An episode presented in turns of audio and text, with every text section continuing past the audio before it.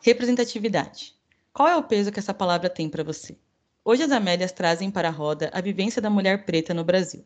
Uma discussão que, mesmo sendo tão presente em nosso dia a dia, ainda assim parece muito invisibilizada.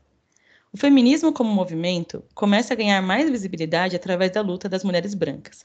E com a passagem do tempo, o movimento passa a reconhecer que outras individualidades também precisam ser levadas em conta. Uma delas, a ser notada, foi que a vivência histórica da mulher preta sempre foi muito diferente da mulher branca. E mesmo que todas as pessoas que estejam dentro do espectro de ser mulher compartilhem de uma conexão e de vivências semelhantes, Enquanto o movimento lutava por equidade em direitos, outro lutava para ter alguns dos mais básicos deles. Ou quando o movimento buscava se desvencilhar dos padrões violentos de beleza, outro lutava para ter alguma referência, se sentir representado. Mas as diferenças não são inimigas. Elas enriquecem a coisa e permitem a autenticidade. Permitem um feminismo interseccional. A carne preta não é mais a mais barata do mercado. E para falar disso, nós viemos em peso com uma collab incrível, então bora para as apresentações. Eu sou a Gabriela, estou muito animada com esse tema. A gente também é um tema que a gente queria trazer há um tempão no podcast. Chegamos nesse momento, chegamos nesse lugar. E vou passar a palavra para as meninas também se apresentarem. Oi, gente, eu sou a Nath e eu também estou muito animada para falar sobre esse tema e com muita sede de ouvir o que a, o que a Fabi tem para falar para a gente. Gente, a Mini também tá aqui, também tô super animada. Esse tema tá aqui. Desde que a gente começou o podcast, a gente fala sobre ele, né? E Fabi, você tava aqui já desde o primeiro dia. A gente queria muito você nesse episódio com a gente. E quem então, né, já dando esse spoiler, quem topou participar desse bate-papo com a gente é a Fabi, a gente conheceu a Fabi através da Mini, né? Então ela é amiga da Mini. Fez uma live, inclusive, com ela durante o isolamento sobre machismo, que vale super a pena entrar na página delas para conferir o trabalho e a live e tudo mais. É, então, Fabi, se apresenta para a gente, né, numa escala de Amélias. Quem é você? Oi, gente. Quero começar agradecendo né, esse convite e falar então um pouquinho sobre mim. Eu sou a Fabiana, Sou formada né, em psicologia, mas antes disso, eu sou uma mulher periférica, afro-indígena, né? Importante também trazer essa minha outra ascendência. E hoje, que esse convite assim, muito especial, tenho a oportunidade de falar um pouquinho né, do que eu faço, então vai ficar no âmbito de trabalho, mas tudo bem. É, então, dentro da minha carreira de psicologia, a vida, a clínica e a identificação foi me trazendo, né? Atendimentos de pessoas negras. Hoje em dia, minha clínica é 99% formada de mulheres negras. Então, o meu trabalho é assíduo, né? Então, no meu autodesenvolvimento, mas também de mulheres. E no decorrer aí desse processo, né, de tornar-se negra, que já começou muito antes é, de eu concluir a minha formação, eu fui aprendendo várias coisas. Também fiz um grupo de estudos que se chama NED, Núcleo de Estudos de Desigualdades Estruturais. Hoje também faço parte de um outro coletivo, que é o Instituto Fala Preta, junto com duas educadoras negras, onde a gente vai levar formações sobre essa temática né, estrutural da decolonidade. O que mais? Estou neuropsicóloga também e agora eu estou é, pós-graduanda de uma especialização de fenomenologia na decolonidade da clínica ampliada. Então, de alguma forma, o meu trabalho ele vai girar dentro né, do que a gente chama dessa nova psicologia, que é uma psicologia decolonial, onde a gente consegue olhar de uma forma mais ampla tantas questões raciais, de classe, de gênero, para que a gente considere isso também dos atravessamentos né, que ele traz para cada indivíduo. E gosto também muito de falar sobre autoestima, porque para mim é um dos pilares para a gente conseguir fazer qualquer trabalho clínico e por consequência, né, até social, as mulheres negras têm isso de uma forma bastante defasada. Então a gente precisa construir e levar para frente. Então, de forma bem rápida, basicamente esse é o meu trabalho e estou super grata por participar hoje de falar um pouquinho com vocês. Fabi, só para seguir o protocolo das Amélias, é, qual que é seu signo? Leão. Leão. Ótimo. Adoramos leoninos aqui. Estou uma leonina um pouco falha, um pouco falha, mas estou Todo mundo, então... mas você não parece leão. Eu falei, não, a presença é. Eu falei, quem conhece leonino sabe que a presença do leonino é única. Então, eu sou leonina com lua em leão. Qual que é seu ascendente? Aquário. Nossa, completa. Uma leonina completa Amélia aqui. A gente tem muito aquário nas Amélias. É, aquário tá aqui, ó, para equilibrar. Fala aquário veio, dá uma equilibrada, tá tudo certo. Importante é o ponto de equilíbrio. E agora que a gente tá, né, estamos todas apresentadas, inclusive. Mulheres, vamos começar da pergunta clássica. Como é que todas estão para falar do tema de hoje? Gente, é, esse tema, na verdade, é um tema muito importante para mim. Eu estou muito. Ah, vou, vou, vou abrir o coração. Estou muito angustiada, porque atravessa muitas questões que talvez a gente converse aqui. Eu acho que é super importante trazer esse lado de uma mulher branca também nesse movimento, né? Do que atravessa e como a gente pode se movimentar para ajudar o movimento cada vez mais dentro dos nossos atravessamentos, claro. E queria também falar que a Fabi eu conheci através da Karina, a Karina que já fez um episódio aqui com a gente, elas estudaram juntas. E elas fizeram uma live também, eu e a Karina fez um projeto, fizemos um projeto lá no começo da pandemia, e a Fabi e a Karina também fizeram uma live muito legal sobre mulher preta, então vale muito a pena assistir. Acho que tá lá na sua página também, né, Fá? Depois a Fá deixa aí para vocês a página para vocês assistirem página do Instagram dela é muito, muito bacana. Então eu tô super animada, tô aqui com as questões que acho importante trazer também, e a gente vai trazendo no episódio. Eu também tô super animada para falar sobre isso. E aliás, eu acho que não falar sobre isso, mas né, assim como no episódio sobre transexualidade que a gente fez, eu acho que aqui eu estou animada para escutar sobre isso, né? Me colocando aqui no lugar de necessidade de escutar mesmo porque apesar de sempre estudar, de ler mulheres pretas, Jamila Ribeiro, Bell Hooks, Angela Davis, é, quando a gente fala sobre isso, troca com, com outra mulher preta, eu acho que a, a, a vai tomando corpo essa discussão, vai tomando forma, né? Então, é, acho que é a primeira vez assim que eu paro para falar sobre isso e estou muito animada nesse sentido, né? E me colocar no, no lugar de escuta mesmo, né? De como que mulheres brancas podem contribuir para essa luta, podem exercer o seu papel dentro dessa luta mesmo. É, eu tenho que dizer que eu fico um pouco nervosa, né? Como é, vocês sabem, gente, né? Mulher negra, nós costumamos não estar, né? Nesse lugar de fala, de evidência. Então, gera um nervoso que eu acho que é importante dizer, né? O quanto a gente às vezes se intimida, deixa de nos colocar no mundo por conta desse lugar social. Então, assim, ao mesmo tempo que eu estou muito feliz, eu estou indo contra o impulso de me fechar, né? O impulso de abrir, assim, eu acho que é muito importante também pedir, né? As meninas aqui falando, né? É, da gente se colocar nesse lugar de empatia, né? Então, assim, é, sair dessa questão da neutralidade, do meu lugar, e realmente se colocar no lugar do outro, não uma empatia simples, mas de como será que é estar nesse corpo? Como será que é estar nessa vivência, né? Eu sempre falo, a gente é, trata muito de ancestralidade, né? Dentro fala do feminismo, do sagrado, né, feminino, e, e, quando a gente fala das mulheres negras, vem de um outro lugar, né, que, que eu vejo, assim, muito diferente. Então, também, para quem está ouvindo, é justamente como que eu saio do meu lugar e me coloco em plena escuta, né? De uma forma muito empática para ir nesse lugar. Então, eu acho que, que o primeiro movimento para começar a ouvir é esse. Então, vou esquecer tudo, né? Fazer a famosa suspensão fenomenológica, que a gente fala.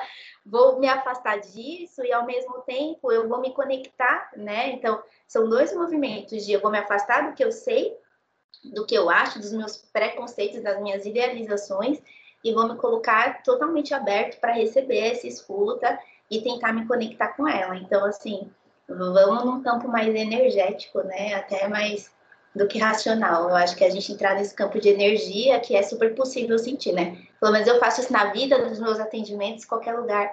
Eu acho que a energia é o que vai comandar tudo, assim. Eu acho que fica mais fácil da gente se falar e se conectar.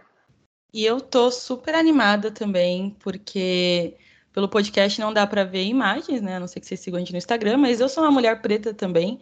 A minha história com, com a minha cor é muito difícil, porque eu sou uma mulher que tem origem, né, de matriz africana, mas matriz indígena.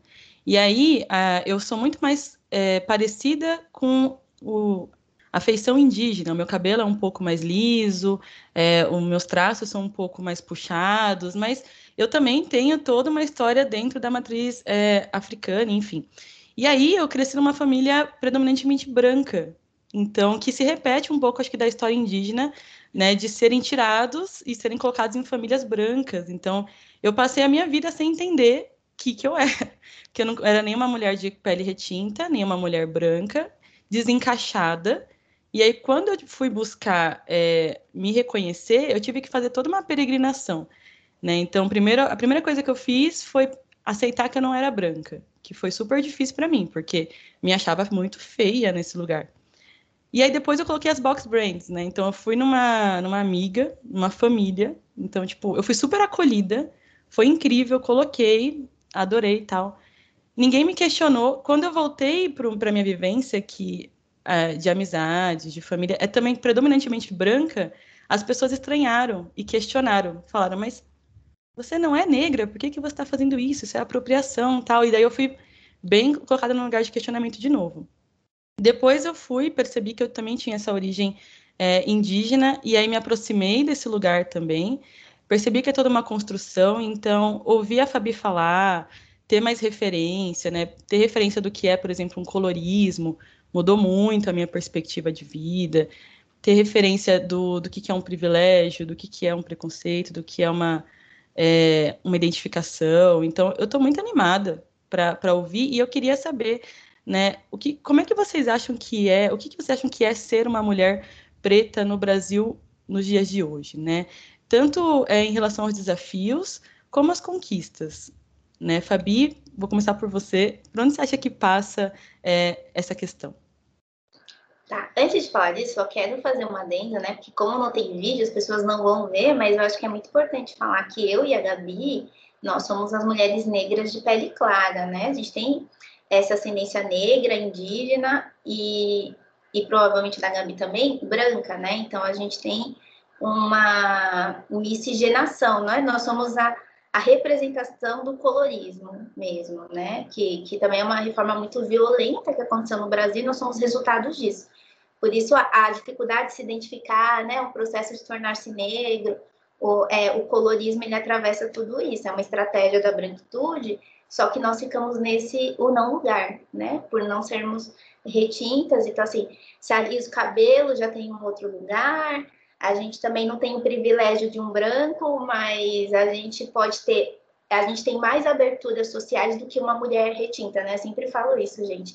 Pessoa negra não tem privilégio, nós temos aberturas sociais. Então, se somos formadas hoje, se estamos nesse espaço, é porque tivemos abertura social. E quando a pessoa é retinta, ela vai ter menos que a gente e sofrer é, racismos de outros pontos que a gente tem uma passabilidade, né? Eu acho que é, que é importante a gente lembrar isso. E aí, falando do não lugar, não lugar não, desculpa, você perguntou o lugar da mulher negra, né? O lugar e o não lugar, porque também acho que é, é... boa. Eu falo do não lugar, né? Para mim, não, não existe muita lógica da gente falar de lugar, né? Qual o lugar da mulher negra na sociedade, porque a gente não tem ainda, né? Eu até falei esses dias na minha aula que eu trabalhando com mulheres negras, né, retintas ou não, é um trabalho muito louco, porque a gente já vai aprendendo, que a gente vai auxiliando né, esse cliente para esse lugar, né, para ele se identificando.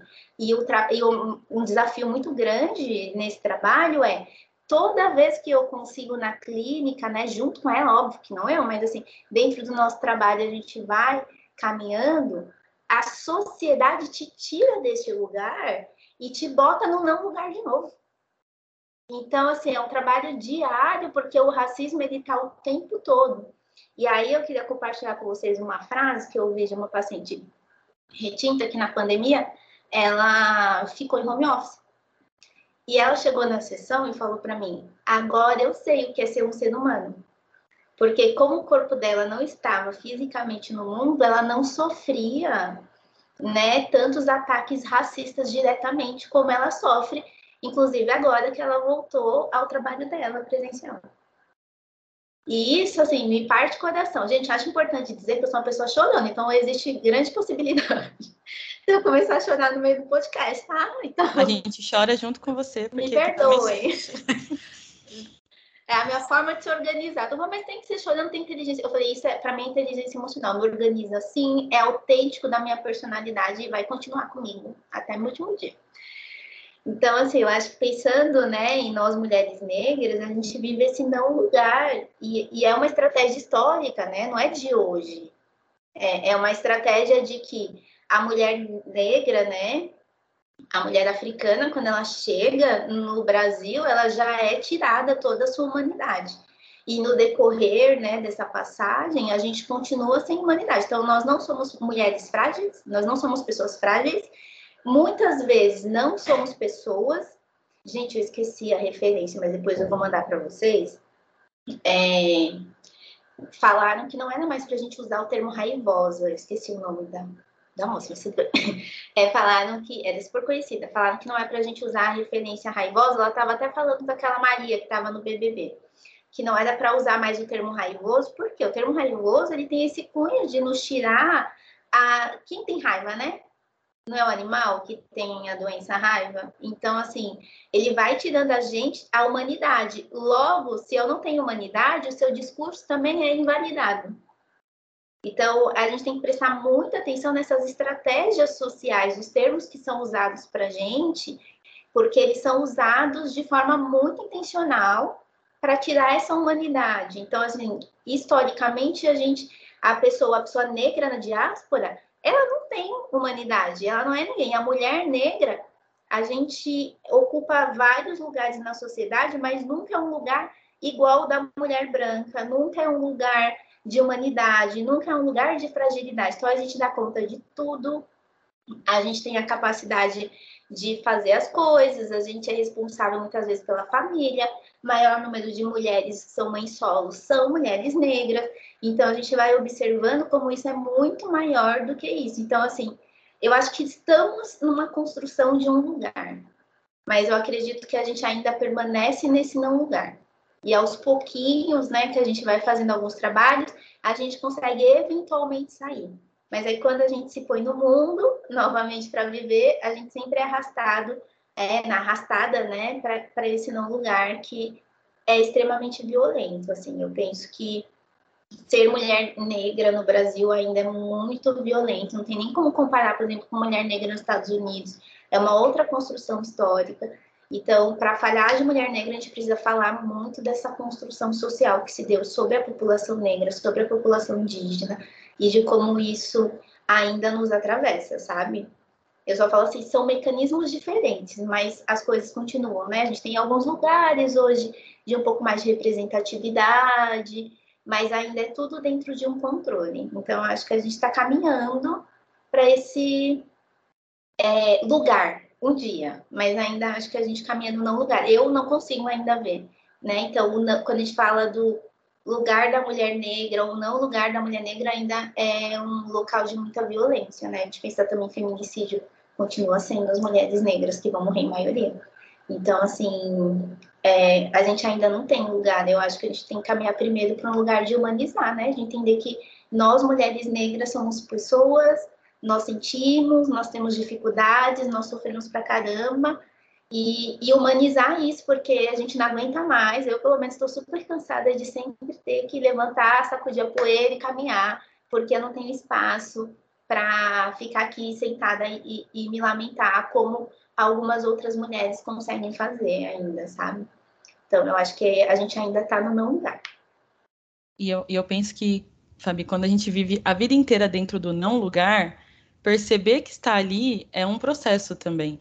Né? Esse final de semana eu fui para um festival, fui com, junto com a Mi, e é um festival que estava numa bolha, né, lá em BH. E daí a gente foi num, é, num lugar lá que estava tendo é, um rap na rua, a galera, enfim, da, do próprio festival lá dançando, muito livre.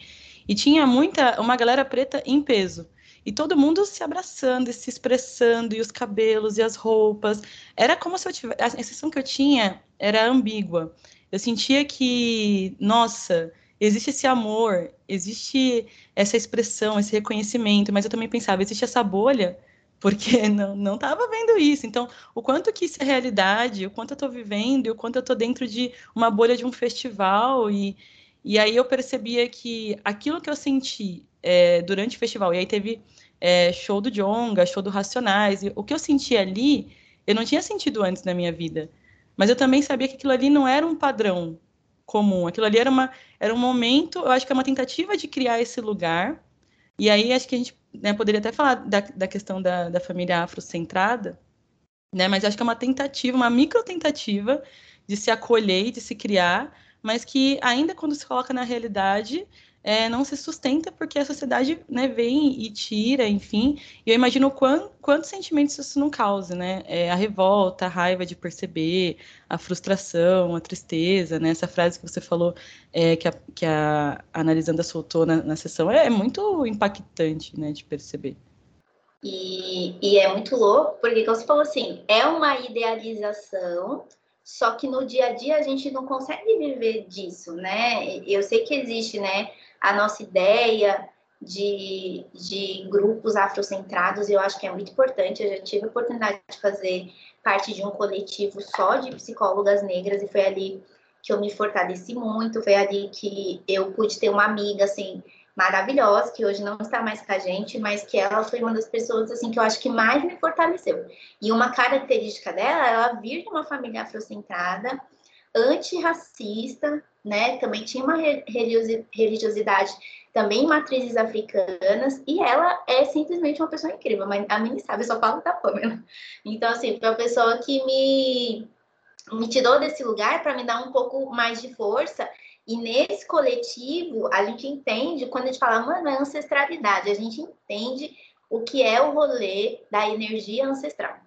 Quando a gente consegue se reunir e estar nessa comunhão mesmo de, mano, ele é igual a minha. E aí essa questão da representatividade também vem à tona, porque eu sempre falo assim, né, até dentro da psicologia, se você não sabe quem você é, fica muito difícil você saber o que você quer. E quando a gente nasce em um país, né, com, com uma questão do colorismo, com uma questão do não lugar, a gente vai passar o resto da vida sem entender, sabe? Tipo, se você não for, se alguma coisa não aparecer para você atravessar essa sua existência, você vai passar o resto da sua vida nesse não lugar, né? Que a gente tanto fala, de eu não sei quem eu sou, então até fica difícil eu seguir na vida. Por isso que eu falo tanto de autoestima, porque eu acredito que se a gente trabalhar todos esses pilares, inclusive da estética, porque a gente sabe a diferença do que é você não ter uma estética, né, eurocêntrica, uma estética branca, o quanto isso destruiu, né, não vou nem falar que atrapalha, destrói a autoestima da pessoa, é, é muito difícil, né, é muito difícil você estar no mundo e fazer isso de uma forma plena, né, encontrar a sua potencialidade, olhar para você de uma forma positiva. Então, e são construções. Isso para mim é muito positivo que agora está conseguindo chegar né, na população negra de uma forma devagar, mas está conseguindo chegar e a gente está conseguindo minimamente realizar esses trabalhos para que a pessoa se, se encontre dentro disso, né? Dentro dessa, dessa miscigenação, né? De, que, que a gente vive no Brasil. Mas eu acho que, que é um caminho já. Vocês falando, eu fiquei aqui pensando. É, o quanto é cansativo, de fato, assim, para vocês terem que o tempo todo levantar a bandeira, falar sobre isso, é, trazer, né, esses movimentos de forma clara, objetiva, enfim. E é, e é, muito cansativo mesmo. E aí fiquei aqui pensando ne, nesse processo de nós, pessoas brancas, também nos movimentarmos, né? E o movimento ele não está só no estudo, porque como a gente fala bastante, o racismo é estrutural. Então todos nós temos, né, principalmente nós brancos, temos essas que, as questões racistas e como é olhar para isso de uma forma muito verdadeira mesmo, acolhendo, né, se, se dispondo a olhar para esse movimento de, e, inclusive, suportar é, a dor de ser uma pessoa racista, de compreender os movimentos racistas que você vai tendo, sabe? E eu queria compartilhar com vocês uma coisa muito que, que aconteceu muito simbólica comigo, que eu, eu sigo o trabalho da Trans Preta pelo YouTube. E eu gosto muito de ver os vídeos e tal. Ela até parou por um tempo de fazer, só que eu não conseguia no Instagram. E aí eu fui indicar o trabalho de pessoas trans e eu indiquei o dela. E aí ela me mandou uma mensagem. Ela falou assim: para você indicar o trabalho da pessoa, você precisa pelo menos seguir ela. Isso me pegou de uma forma, gente, que eu fiquei, putz, me pegou muito mal, eu fiquei me sentindo muito mal. E aí eu fui tentar entender que movimento era esse, porque era o mínimo que eu podia fazer. Por que, que eu não seguia ela no Instagram? Sabe? E não só porque que eu não seguia, mas que movimento era esse? meu. E aí eu fui identificando que estava dentro de um processo racista, né? Que eu precisava olhar para isso. Então, eu acho que esse é, é, é, um pouco disso assim que a gente precisa fazer, sabe? Não é fácil. Até hoje eu morro de vergonha disso. Tô, tô contando para vocês com muita vergonha, mas acho que é muito importante compartilhar esse tipo de coisa, porque eu entendo aqui deste lugar que essa é uma forma de eu poder ajudar, olhar verdadeiramente para as minhas questões, olhar verdadeiramente para como eu enxergo as coisas, para partir daí eu poder mudar. Porque, como a Fabi disse, se a gente não sabe quem a gente é, não tem como a gente saber o que a gente quer e o que a gente vai fazer com o que a gente tem, né? Então, eu, enfim, o que vocês acham? Aqui desse lugar, eu penso que eu penso que esse é um movimento que tem me ajudado eu acho que tem que ter uma coragem assim muito grande para a gente reconhecer e falar, né? Nós, enquanto pessoas brancas, mulheres brancas, nós somos racistas. Não tem como sair desse lugar. Por mais que a gente estude, por mais que a gente é, esteja em discussão, por mais que a gente esteja desconstruindo, é, é falar: eu sou racista, né? Eu sou, porque a, as dores, a forma de criação é muito diferente né? Então, é, eu não consigo elaborar muito mais que isso, mas é, é isso, da gente da gente precisar assumir esse lugar e essa cadeira de que a gente é racista, mas buscar desconstrução, né? Buscar, então, igual você está falando agora, né? Uma situação que aconteceu com você e a partir disso você enxergar, de você poder elaborar, de você repensar as coisas em cima disso mas antes, né, de, de pensar é admitir, sou. E é isso. A partir disso, vou me movimentar é, para poder provocar algum movimento ou ajudar, né, a provocar esse, esse movimento, porque também não é um lugar nosso. Principalmente para se tornar uma coisa é, verdadeira, que não fique tão, tão pesada, né? Idiota falar isso, que não fique tão pesada porque vai continuar. Mas é, é entrar para o movimento de alguma forma nesse sentido, né? Quando eu falo entrar para o movimento, é trazer mesmo a compreensão, sabe? A compreensão verdadeira, porque eu acho que é assim que a gente, de alguma forma, talvez possa ajudar. Não, eu só ia falar é que acho que também entender que não é uma dor nossa. Porque a gente fala assim, é, ah, eu sou racista, né? Estou admitindo isso.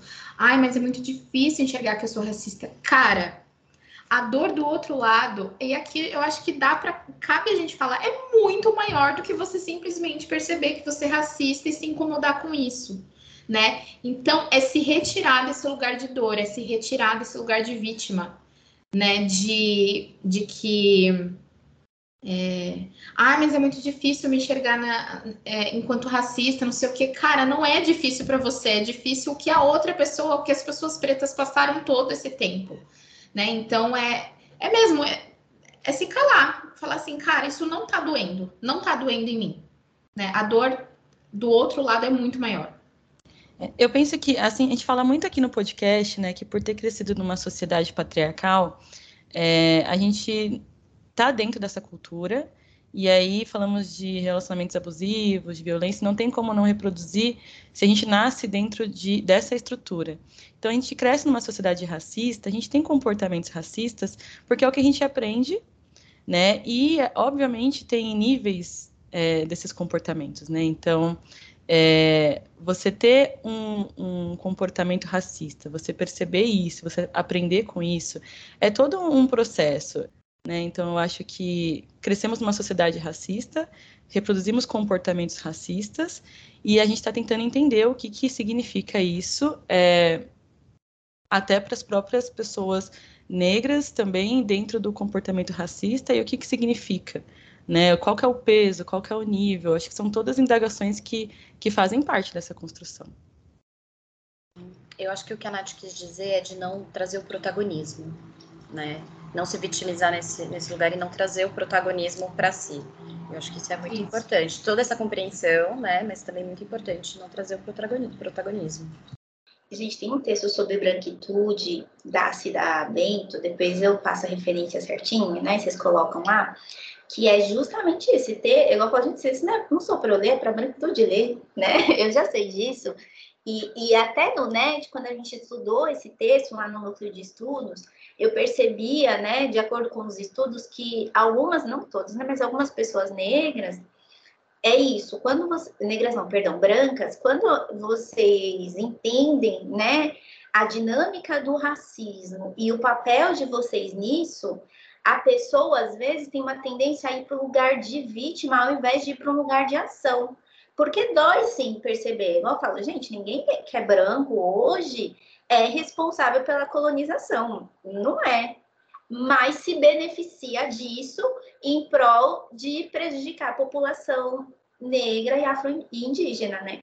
Então, assim, é esse lugar que tem hoje, assim como eu colho os frutos negativos disso, as pessoas brancas vão colher os frutos positivos. Então, é ir para esse lugar de entender o que, que eu posso fazer diariamente, quais são as atitudes antirracistas, né? Então, vocês falaram, a gente cresce numa sociedade que é racismo, o racismo é estrutural, é algo tão bem elaborado que muitas vezes a gente não percebe. E eu gosto muito de dizer, pessoa negra não é racista, porque a gente faz parte de uma minoria, né? Pode ter a questão do auto-ódio, como muitas brancas. Ah, mas você viu aquele negro que apoia tal pessoa? Você viu aquele negro que faz isso, que é contra os próprios negros? Não tem como ele ser que ele faz parte da população. Então, a gente está falando de um outro mecanismo de autoconsciência que é o auto-ódio. Então, ser negro para aquela pessoa gera tanto sofrimento, tanto sofrimento, que ela de alguma forma tenta cindir, né? Ela tem um ódio sobre aquilo. Então, aí um outro aspecto. Porque ele não tem privilégio, ele não vai ter privilégio. Ele gostar ou não de ser negro ou de pessoas negras não vai trazer privilégio para ele. Ele vai continuar no mesmo lugar que os outros negros. Então, quem tem privilégio é o branco, apenas o branco tem privilégio por ser, né, toda essa manipulação social. E aí eu acho que essa dificuldade de um branco se entender nesse lugar, você não tem que pensar, nossa, eu sou horrível, né? Não, ok, foram os seus ancestrais que fizeram isso. Agora você vai continuar sendo horrível quando você continua perpetuando isso e não saindo do seu lugar. Porque até essa vitimização, que às vezes acontece, é para quê? Para garantir o privilégio. Fala assim, então, querida, você vai sair do seu lugar de privilégio? Você sair do seu. Você vai. Não é necessariamente abrir mão, mas você vai compartilhar do seu privilégio com as outras pessoas. E não quer porque tem um ego desse tamanho. Porque tem medo, acha que se você der esse espaço para outras pessoas, você vai ficar na invisibilidade. Então, pensar na branquitude é também pensar desse ego super fortalecido que foi construído, talvez até um narcisismo, sei lá, sabe? Então, assim, é, é, é ir nesse caminho, assim, a pessoa se sente vítima porque ela também não quer odiar aquilo, porque ela está tentando fazer esse movimento que dói nela, sendo uma pessoa branca, mas também dói nesse aspecto do ego, do como que eu vou abrir mão do meu privilégio, porque a gente está falando assim, então, esse privilégio que você tem, você vai ter que partilhar. Ou você vai ter que criar oportunidades para que a pessoa negra também participe igualmente desses privilégios que te vêm tão facilmente. E, e, é muito louco, eu acho que deve ser muito louco uma pessoa branca se colocar nesse lugar e falar, não, mas aí vem os discursos, né? Não, mas eu consegui sozinha, mas ninguém me deu nada. Mas eh, eu sempre pra gente, não é porque a gente está no mesmo lugar que a gente é igual. Né? Igual, não é porque a gente está hoje aqui nesse podcast que a gente é igual, cada um tem sua trajetória. Aí as pessoas também começam a, ah, mas é difícil para mim não me colocar no lugar do negro. Mas é igual a psicologia, a gente fala muito sobre subjetividade, que cada um tem a sua. Mas, igual falando, uma psicologia decolonial, a gente considerando essa questão energética, a gente não é parte de tudo, da natureza, de tudo que existe no mundo. Como que a nossa existência ela não se encontra? Então, não sei vocês, mas no contexto de clínica, às vezes um cliente vai te trazer uma história parecida com a sua, a história de um cliente se conecta com outro, igual eu que atendo mulheres negras, as histórias elas vão se conectar o tempo todo, inclusive com a minha. Então, assim, como que a gente usa esse, essa ideia de que não é subjetivo, eu não consigo estar na pele dele, porque é o lugar de fala. Isso existe mesmo ou a gente tem dificuldade imensa de desenvolver empatia? Porque se a gente pudesse de verdade desenvolver essa empatia, quando eu falo energia, é justamente tudo isso, o físico, o mental, o espiritual, tudo, tudo que existe no mundo, se a gente conseguisse pegar essa energia e dar para o outro, será mesmo que a gente não ia conseguir se conectar? Eu tenho uma melhor amiga, branca, e eu gosto muito de dizer isso, porque ela eu sempre falo, gente, ela é minha melhor amiga, ela foi minha madrinha de casamento e é uma pessoa que eu amo muito porque ela é uma pessoa que ela tem muita humildade de dizer para mim, Bia, eu não consigo estar nesse lugar, mas eu prometo para você que eu vou fazer o possível para me colocar nesse lugar. Então, assim, ela para mim é uma pessoa muito especial porque eu sei que ela não tem, né? E, e até talvez pela cultura da família dela, essa questão dos privilégios não tenha ficado tão claro, mas eu vejo, assim, desde a faculdade, eu posso dizer que ela foi a principal amiga, não que os outros não tenham feito, mas ela fez um esforço tão sobre-humano para continuar na minha vida e, e se fazer nesse lugar, que eu falo, gente, é possível sim. Você não consegue vir aqui e arrancar minha dor, mas você consegue me acolher, você consegue pensar estratégias para que eu fique melhor, para me fortalecer. Então, acho que a branquitude tem sim muitas estratégias mas aí, quando a gente falar de racismo, eles vão se deparar com privilégio. E a gente vive onde, gente? Um mundo extremamente egoísta. A gente tá aí, ó, a pandemia tá aí. A gente saiu de um momento caótico, tem país em guerra, é, parece que a violência aumentou. Então, assim, isso é o que? Pessoas pensando nelas, são vários fenômenos ao mesmo tempo. Então, se a gente pensar em branquitude, as pessoas têm que pensar assim: como que eu começo? Vai estudar, cara, vai atrás. Igual eu falo assim, você não tem que ficar perguntando para a pessoa negra, você tem que ir lá você mesmo e fazer esse estudo, até porque, igual a Gabi falou, a gente não tinha esse lugar também. A gente não, eu não entendia como branca, mas parecia que a questão racial não era algo relevante. Eu não entendia como ela afetava a minha trajetória. O que, que a gente teve que fazer? Ir lá, mergulhar, estudar, tentar entender. Então, as pessoas brancas também têm que ter esse espaço, eles têm que ir lá buscar. Então, o quanto é também a gente sair do nosso lugar, né? Então, às vezes, quando a gente fala, ah, mas não é meu lugar de fala, muita gente usa isso para lavar as mãos. Não é teu lugar de fala, mas qual o impacto que você tem nisso? O que, que você pode fazer sobre isso, sabe? Então, é justamente fazer esse caminho, porque, igual eu falo, gente, eu, como mulher negra, não vou acabar com o racismo. Eu vou denunciar, eu vou me fortalecer, eu vou inaugurar um outro lugar no mundo, né? De, sendo uma pessoa negra. Mas quem acaba com o racismo é quem tem o privilégio. Uma das coisas é a gente começando a contar todas as vezes a verdadeira história do Brasil, que não é essa, que a gente aprende na escola. Então, assim, são muito. Eu, eu penso, cada área, cada pessoa tem um pequeno movimento que, meu, daria muito certo se a gente conseguisse fazer junto. Então, é junto, não é separado. Né? Só se separa por conta desse maldito privilégio que está instalado na nossa sociedade, né? Mas eu acho que eu sou bastante esperançosa. Então, eu acho que um dia, não sei se estarei aqui para ver, mas estou aqui para contribuir nesse processo, sabe? E, e, é interessante porque é, é, tirar desse lugar da passividade mesmo, né? Às vezes o ah, eu não, não tenho a mesma vida que você, não consigo me colocar no lugar, já é um movimento de resistência, um movimento de é, defesa ali para não entrar em contato com tudo que é, descobrir o que é de fato racismo, estudar, vai te levar, né? Os lugares que isso, que isso vai te levar. E, e aí, quando você foi falando de que não existem pessoas negras racistas, isso me lembrou muito um livro que eu estou lendo, que chama Amar para Sobreviver, né, que foi até no, no outro app que a Esté indicou, que é essa, essa forma com que as minorias ou as, os grupos que sofrem algum tipo de violência vão estabelecendo essas estratégias que se estabelecem para poder sobreviver a essa violência, né? Como desenvolver uma síndrome de Estocolmo é, para lidar com anos e anos em uma violência contínua. Uma dessas estratégias é amar esse, esse agressor, né? É tentar fazer parte daquilo ali para é, lidar com a dor que é estar sendo submetida a isso. Então, eles dão um exemplo, né? Por exemplo, os capitães do mato, lá voltando mil anos atrás. Ou hoje em dia, com Bolsonaro, né? E é, pessoas LGBTQIA, mulheres, pessoas é, negras, enfim, defendendo esse movimento. Tudo isso é, entra muito forte nessa síndrome de Estocolmo, né? É, o quanto que isso é uma forma de tentar lidar com tanta dor e com tanta dificuldade que é se reconhecer no não lugar. E muito interessante mesmo. Inclusive, Fabi, você tinha falado no começo do, do app sobre mulherismo, sobre essa visão do feminismo branco, do feminismo preto. Você poderia falar um pouquinho mais, assim, qual que é a sua, o seu ponto de vista em relação a tudo isso?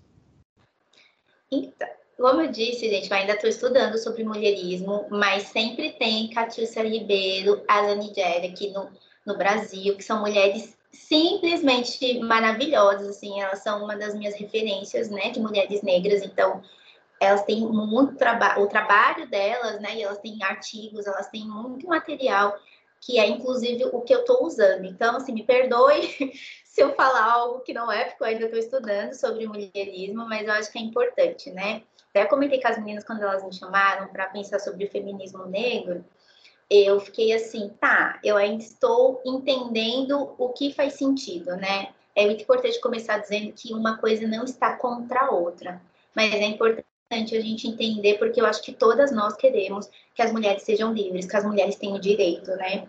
Mas é muito importante a gente pensar no contexto histórico de que como esses movimentos foram surgindo, né? Então, qual era a ideia do feminismo? Direito ao voto, direito a a trabalho, quando as mulheres negras já trabalhavam, na verdade, nossas ancestrais, elas queriam dignidade de trabalho, né?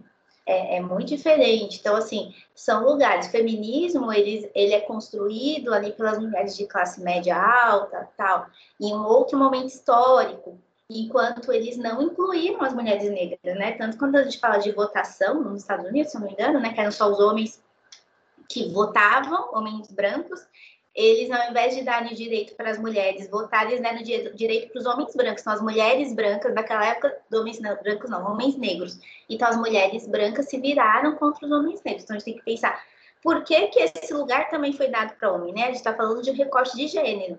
Só que aí as mulheres brancas se viram contra os homens negros. Então, aí já entra um recorte racial. E aonde estavam as mulheres negras, né? Trampando, com certeza, mas ninguém buscando direitos nela. Então, quando vem o feminismo negro, também considerar esses aspectos, né, da, da solidão da mulher negra, as dificuldades que, que a gente traz, ele ainda assim vem, né, trazendo a partir dessa raiz do feminismo original. E aí, nessas referências que eu passei, elas vão trazer também o mulherismo africano. Africana, é mulherismo africana, tá, gente? Que ele foi pensado também a partir dessa, mas considerando, né, que as mulheres negras, onde estão as mulheres negras hoje, né? Elas geralmente são as, as matriarcas da família. Pensar na mulher negra a partir de, de gerir potências, né? De uma gestão de potências, mas não só para as mulheres, para a comunidade negra. Então, também pensar no papel do homem, como a gente fortalece esse homem negro que é extremamente excluído na nossa sociedade. Então, é organizar, né, criar pautas, na verdade, para que a gente pense sobre isso de uma forma mais ampla. Qual foi esse processo de violência dentro da nossa colonização? O que, que isso trouxe para a família negra? Então, assim, por que, que as mulheres negras são as mães solos? Por que, que as mulheres negras elas são as responsáveis, geralmente financeira, pela família?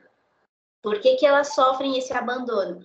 Então, acho que são coisas que, quando o feminismo foi pensado, ele não, não, não, pensou e muito menos trouxe uma mulher de, negra ativamente para criar isso. Então, o mulherismo africano ele vai pensar na mulher, sim, mas no, de uma forma mais social, né? Com papel, né? Então, vai trazer assim, de forma bem chula, gente.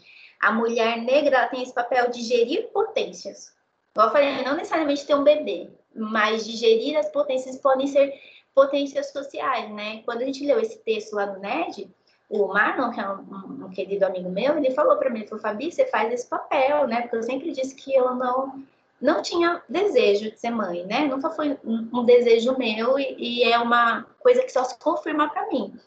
E ele falou, mas você não precisa ser mãe. Ele falava para mim, você seria uma mãe muito boa, mas você pode gerir potências através de outras coisas. Então, eu acho que a psicologia me dá também essa ferramenta, né?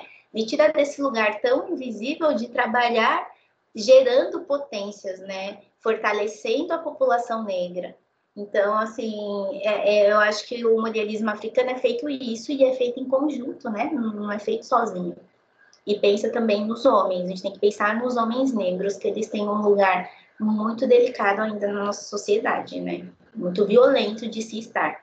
Então, é a liberdade do corpo, por exemplo, que o feminismo vai pensar, né? O meu corpo, minhas regras. Mas nós, mulheres negras, às vezes a gente é só um corpo, a gente é hipersexualizada, a gente não tem essa humanidade. Então, de que forma que essa ideia, meu corpo, minhas regras, vale para todas as mulheres? Então, eu acho que é pensar nessas defasagens, mas como eu disse, não é um contra o outro, é um somando com o outro, sabe? Então, Mulheres Africana, ela vai trazer uma perspectiva, sim, né, um tanto mais afrocentrada para a população negra, inclusive colocando as mulheres nesse lugar de potência, né? Porque é diferente, é, é muito diferente como se deu grupos de pessoas brancas, né, na Europa, como se dava a cultura indígena e como se dava a, a, a cultura negra. Então, assim, pensa tudo isso misturado numa diáspora, é, é muito louco. Então, eu acho que a gente ainda tem um caminho, assim, a gente tem que pensar nessa perspectiva também brasileira. No Brasil, com as nossas é, é pequenas, pequenas não, né? Com as nossas diferenças que acontecem, que são múltiplas, né? Eu de falar, ah, feminismo inter, interseccional, é isso, né? Que é justamente isso, meu, essa ideia já começa, né? Angela Davis vai trazer, a gente tem vários pensadores que, que vão trazer esses pensamentos e, e que é muito bom, mas o mulherismo africana também traz uma outra perspectiva que eu acho que vale super a pena a gente estudar. Quando eu estiver mais pronto, a gente pode pensar assim no, no outro episódio falando sobre isso, mas eu acho que é uma perspectiva, gente. Eu acho que é uma perspectiva assim muito potente que a gente também tem que incluir no, no nosso dia a dia, assim, porque vai fazer uma super diferença. Você pensar como a gente já está nesse lugar, né, de, de, matriarca normalmente. Então, como trabalhar essas mulheres para que a gente crie estratégias, organize, nos organize socialmente, traga potência, justamente gerir potência. Acho que essa palavra é ótima, assim, gerir. A gente está aqui para gerir, gestar. E, e, aí esse gestar é num outro sentido, né, que vai ser diferente, igual eu falei desse feminismo, do, do, do outro sagrado feminismo que traz a questão do útero, do corpo. Então, o, os nossos corpos, eles são vistos ainda de forma diferente. Por isso que não dá para pensar na mesma lógica para todas as mulheres. Óbvio que os direitos, né, alguns direitos a gente se encontra, mas a gente primeiro tem que humanizar essa mulher, né, negra. A gente tem que trazer ela como um ser no mundo para que a gente possa falar de mudanças. Não, não incluir verdadeiramente a gente, sabe? Sim, sim, Fabi. Muito obrigada assim, por, por ampliar. Eu acho que vale muito a pena buscar, ler, entender. Né? A gente nunca consegue chegar naquele lugar de compreender os, os 100%, claro, mas é, é, um conceito. É um conceito novo que eu estou muito interessada em ler. É, assim como quando eu, eu cheguei no lugar né, de entender um pouco do que é o colorismo, isso ampliou a minha mente. Eu acho que entender mulherismo africana é, também é uma coisa que está aqui pulsando para eu ler.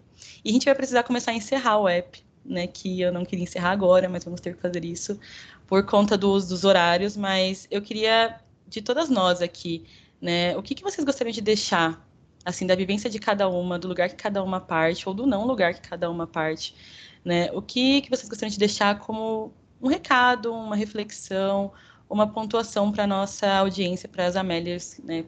Que estão ouvindo o app hoje procurar referências, estudar, né, se movimentar.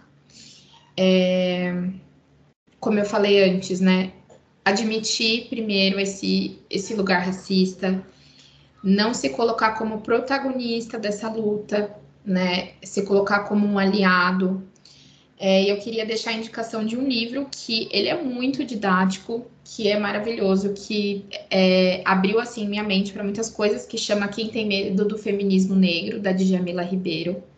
É uma leitura super fácil, super gostosa, que faz você pensar, e assim, ele causa uns, uns incômodos, porque no, principalmente na introdução, ela vai contando de várias coisas que ela passou, de várias vivências que ela teve, que eu falo assim, gente, é, eu nunca passei por isso e, meu Deus, é, que pena que ela passou por isso e que muitas mulheres pretas passem por isso, sabe? Então, eu acho que é se movimentar estudando, buscando informação é, e se colocando como um aliado na, na luta. É, é isso. É, se colocar nesse lugar de sentir, respirar e trabalhar esse processo que a Fabi trouxe, né, da empatia É, fiz isso aqui hoje e tô saindo do episódio com muitas questões para olhar, para trabalhar, entender que lugar eu estou também e, e levar para minha terapia, para o meu processo.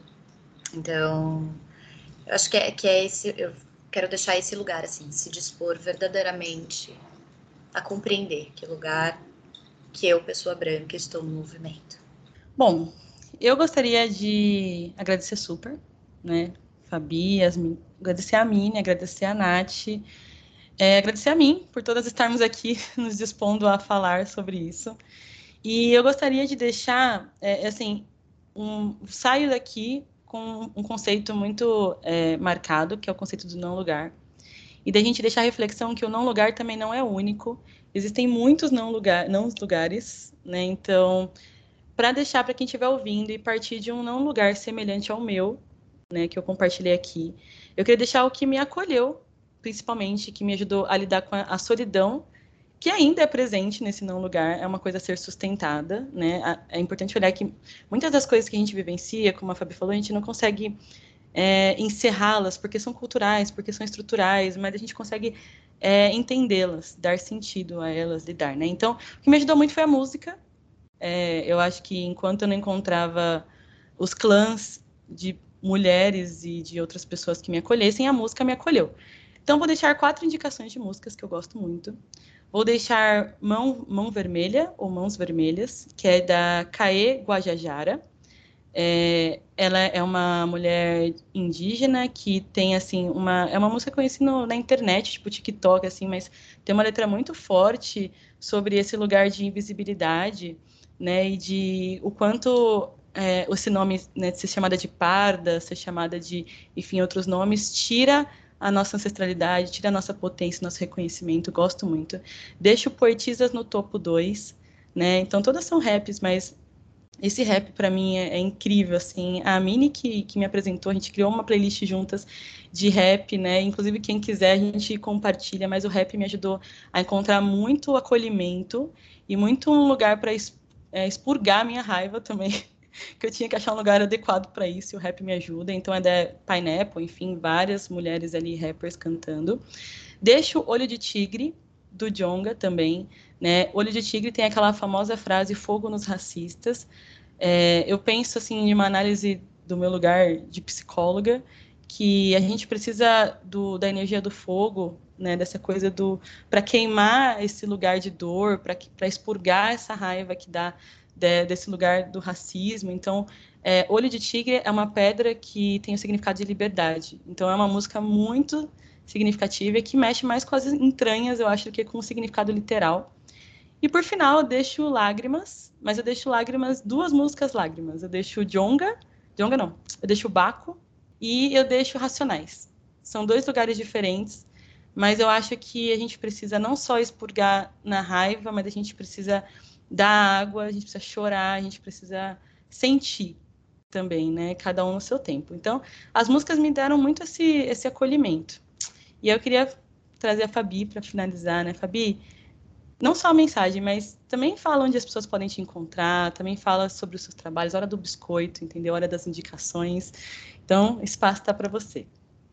Obrigada, Gabi. Então, eu só eu sei que a gente tem que encerrar, mas preciso contar uma coisa, assim, muito importante que aconteceu comigo muito recentemente. Eu tenho começado, né, na pandemia, comecei a. Eu, eu me desliguei, né, de alguma forma desse campo energético e espiritual, e na pandemia eu fui sentindo esse chamado de várias formas. Então, fui lá primeiro fazer todo um ritual uh, de ayahuasca, rapé, sananga, para me conectar, e foi muito importante de tudo que eu vi e senti. E a partir daí eu, eu senti que eu tinha que cuidar. E recentemente eu tinha muito uma sensação, né, que a gente vai vincular dentro da psicologia uma ansiedade, né? Apesar de, de entender isso, né? Não, eu sou ansiosa e tal. E era uma angústia, um nó na garganta, às vezes acordava, uma sensação de sufocamento. E aí, em uma gira que eu fui, eu perguntei, né, para a entidade o que, que era aquilo, se ele podia me contar que, que era aquilo, porque eu sempre ouvia que eu carregava dores de ancestrais que minhas ancestrais morreram todas silenciadas. E qual era o meu propósito aqui dentro disso que eu tinha que fazer, que é justamente dar essa voz, trazer é, e, e inaugurar esse novo espaço. Então, eu acho que eu sou uma né, dessas mulheres que a gente está aqui no mundo justamente para auxiliar nesse processo. E aí a entidade falava assim para mim, botava a mão assim no meu ombro e apertava e falava: "Você cuida de todo mundo, por que que você deixa as pessoas fazerem isso com você? Por que que você permite se permite ficar nesse lugar?" E ela contava para mim que eu tinha que me colocar, que eu tinha que falar. E no mesmo fim de semana, isso era uma quinta, num sábado aconteceu uma situação aqui no condomínio que eu moro que me deixou tipo estressada, né? E eu falei, não, vou permitir sentir a raiva. Ele falava, ou você fala o que você tem que falar para a pessoa, ou você vai no lugar, grita, soca, e tudo bem. Só que durante toda a minha trajetória, em especial na faculdade, né? E até, e, e me dói muito dizer isso com os meus amigos na faculdade, eu sofri muito racismo. E, eu estava nesse processo de tornar-se negro, mas eu tinha que me manter ali, eu tinha que ter um grupo para continuar essa trajetória que, que era muito difícil, né? Eu era a primeira pessoa da minha família estando numa faculdade, como que era isso? E, e aí eu fui lembrando disso, e na faculdade as pessoas falavam muito da minha postura, né? Porque eu venho trabalhando isso, mas é uma coisa igual a Gabi falou, a gente tem que manter um fogo. Só que eu falo assim, eu sou um fogo devorador, gente. Sou uma típica leonina. Então, se precisar, você vai sair da frente que eu vou derrubar tudo e todos. E isso dá medo, né, nas pessoas. Então, eu ganhei muito o título de uma pessoa raivosa, mas nunca de uma pessoa que era acolhida. E quando a situação aconteceu, eu falei, não, tô com raiva, vou sentir raiva. Nomeei o sentimento. E aí, nisso, eu percebia que fazia mais de cinco anos que eu não me permitia sentir raiva e eu não conseguia, não saía imediatamente meu corpo começava a doer, meu músculo parecia que estava atrofiando e veio algo físico assim muito forte que eu deitei. Eu falei, não, peraí, vou socar aqui as almofadas do sofá. E socava as almofadas do sofá e fui me permitindo e aí eu consegui chorar. E eu chorava, chorava, chorava. E aí eu tô contando tudo isso para dizer assim, o quanto muitas vezes a gente esconde essa emocionalidade justamente porque a gente não tem quem acolhe. A gente está nesse lugar de acolher todos os dias, mas a gente não está nesse lugar. E aí, quando é, eu, eu, vou buscar sempre algum cuidado espiritual, né? Me vem muito disso, de eu poder me colocar e até, assim, é, é quando eu posso ir na Umbanda, né, em Gira de Preto Velho, é o lugar que eu me sinto mais acolhida no mundo. E eu chego e, e, a entidade faz o quê? Ela me dá o passe e ela pergunta se pode me abraçar e pede para eu pôr a cabeça no ombro e fica, calma, meu amor, me acolhendo e meninando como se fosse realmente uma criança. Isso para mim é, é, tão gostoso de se viver porque eu não vivo isso socialmente. Então, normalmente as pessoas me consideram uma pessoa muito forte, que dá conta de tudo. E essa fragilidade é algo que eu tento demonstrar para mim no meu dia a dia, né, aqui na minha casa, mas que socialmente isso ainda não é recebido, né? Isso é uma das dimensões da solidão da mulher negra, né? Que não diz só referente a relacionamento amoroso, mas do quanto é, até, até pessoas que eu posso chamar de amigo não conseguem fazer esse movimento de acolher da Fabiana, porque a Fabiana, a minha mãe diz, não, você dá conta de tudo, você não precisa de ajuda. Então, assim, é uma mulher negra que não consegue se botar nesse lugar e muito menos botar a filha que precisa desse lugar, né? E aí, quando o Nath fala de Jamila Ribeiro, esse também foi um dos primeiros livros que eu li que me acolheu, assim, mas é muito importante dizer que uma pessoa branca lê um livro. Eu também falo Bell Hooks, leiam tudo de Bell Hooks. Comecem com Vivendo de Amor, leiam tudo. É, mas a gente vai numa perspectiva muito vivencial, né? Igual tem filmes que eu não assisto, aquele, aquela, aquele filme 12 anos de escravidão, outras séries do Netflix que as pessoas falam que é maravilhosa. Gente, não é. É devastador você ter ideia de que algum ancestral seu viveu daquele jeito. Então, assim, ao mesmo tempo que te esclarece algumas coisas, você tira um peso, porque muitas vezes a gente acha que o problema é a gente, mas não é com a gente, é um problema social. É, é de rasgar, entender que de alguma forma eu continuo vivendo emocionalmente, principalmente, de uma forma parecida com ele, sabe? Então, é sair desse lugar. E aí a Gabi trouxe várias músicas. Eu, eu também tenho várias, mas eu vou falar uma específica que é aquela que vai te acolher, vai te pegar no colinho e vai falar: vem aqui, meu amor, e vamos ficar em paz, que é, é Se a Veste Não, da Tássia Reis. Essa música é uma música que ela vai pegar você no colo e vai te levar para esse outro lugar. É, é, é muito ancestral, é, é, muito especial. Então, assim, ouçam essas músicas. E aí, é, pessoas brancas, por favor, vão atrás, estudem. A gente tem, por exemplo, vamos fazer aqui o merchan. Tem Instituto Fala Preto, que eu faço parte, a gente faz formação. Você não precisa pegar uma pessoa aleatória. Não vai perguntar para mim, Fabiana, mas vai lá, cara, compra o meu trabalho e de outras mulheres pretas que a gente faz uma formação para você, para sua empresa, para sua escola, para onde você quiser. Para você individual, para um grupo que você criar, entende? Então, assim, existem vários outros projetos que também fazem essas formações e, e, e consultorias, né? A gente faz consultoria, a gente não faz só formação, a gente pode fazer uma consultoria também individual para ajudar nesse processo. Então, assim, saiam da zona de conforto mesmo, saiam da zona de conforto, que eu nem sei se ela existe, mas vamos fingir que sim. Saiam dessa zona de conforto e vai atrás, vocês têm muito a contribuir e, e muito disso está na mão de vocês mudar. E pessoas negras se abram, se abram para vocês, se abram para emocionalidade.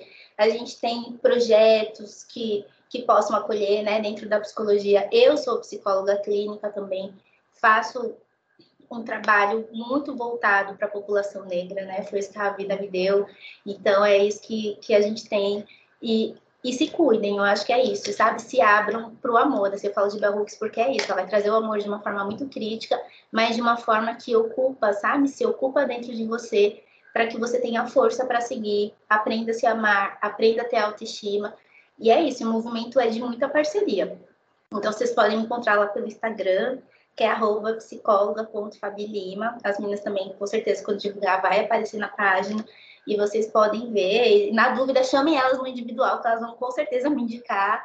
Então, assim, vejam, olhem para vocês. A gente não precisa viver, sobreviver. Eu sempre falo isso nós, pessoas negras, temos que parar com a sobrevivência e começar a viver, né? Não estou falando só da questão de dinheiro, estou falando da questão de emocional mesmo. A gente tem muita potência e o mundo precisa ver. A gente não pode deixar mais que as nossas pernas sejam quebradas todas as vezes. Então vamos usar essa força que muitas vezes essa energia que a gente gasta para o outro, vamos usar para você, para você se fortalecer crescer e aí você começa a gerar potência. Então, primeiro cuida de você, para depois você começar a cuidar do outro. Então, acho que é isso. Quero agradecer muito o convite. Talvez a fala tenha ficado meio rápida, é muita coisa, né, para a gente.